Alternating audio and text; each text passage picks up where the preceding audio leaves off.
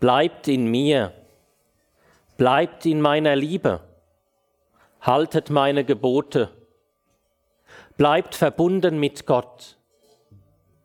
Liebe Christin, lieber Christ, in beiden Lesungen hören wir einen mahnenden, flehenden Unterton.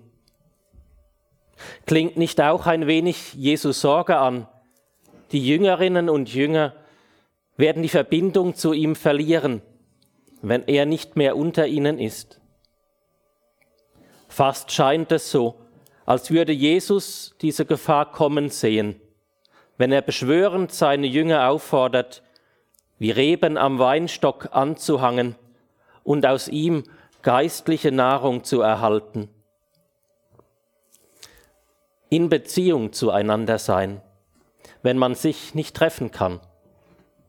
Kontakte aufrechterhalten, wenn man sich nur selten oder lediglich via Skype sieht. Das ist zweifelsohne ein schwieriges Unterfangen und dennoch eine Erfahrung, die viele von uns in den letzten Monaten machen mussten. Im Privaten ist es uns besonders bewusst geworden, wie sehr wir auf konkrete physische Begegnungen angewiesen sind. Einander in den Arm nehmen, die Hand reichen zur Begrüßung, die Begegnung von Angesicht zu Angesicht. Und wir Kirchen, wir haben ebenso erfahren, wie wichtig es ist, dass wir von Zeit zu Zeit einander begegnen, um als Glaubensgemeinschaft lebendig und stark zu bleiben. Unsere Erfahrungen in der jetzigen Krise ähneln jener Krisenerfahrung der ersten Jüngerinnen und Jünger, aber auch der Erfahrungen der Gemeinde des Johannes im Ausgang des ersten Jahrhunderts. Es sind ähnliche Fragen, die sich jenen Menschen wie uns heute stellen. Sind wir stark genug, um Jesu Botschaft in, die Welt zu tragen? Werden wir unserem Auftrag, Salz der Erde und Licht der Welt zu sein, gerecht? Können wir mit Jesus verbunden bleiben, obwohl wir ihn nicht sehen und lediglich das Hören seines Wortes und das Nachfeiern des Abendmahls möglich ist. Und wie steht es um unseren Zusammenhalt als Nachfolgegemeinschaft Jesu? Halten wir in unseren Gemeinden fest zusammen? Bestärken wir einander in unserem Christsein und geben so das Bild einer glaubwürdigen Gemeinschaft ab?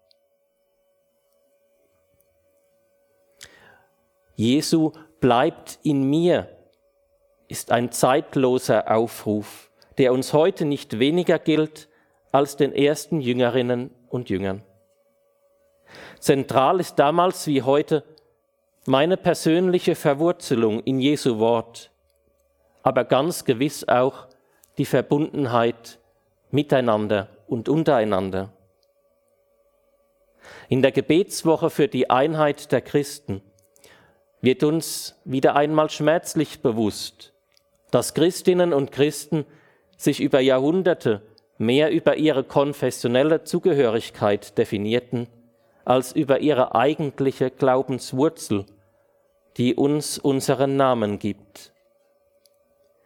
Doch wir täuschen uns, wenn wir uns zuerst als Katholikinnen oder Reformierte, als Christkatholikinnen oder Freikirchler verstehen und erst danach als Christinnen und Christen.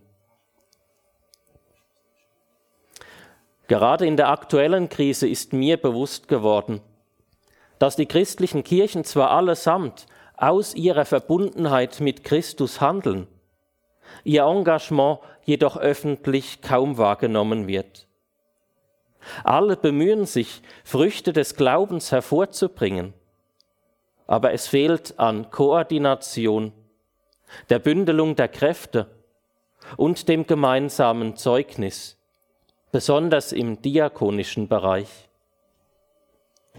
So rangieren die Kirchen in den Verlautbarungen des Bundes unter ferner Liefen und werden unter dem Begriff öffentliche Veranstaltung subsumiert. Aus dem Blickwinkel der breiten Öffentlichkeit sind wir längst verschwunden. Das mag auch daran liegen, weil, uns medial, weil wir uns medial zu wenig einbringen und sich unser Handeln vorzugsweise an unsere eigene Klientel richtet, anstatt die Ränder der Gesellschaft in den Blick zu nehmen.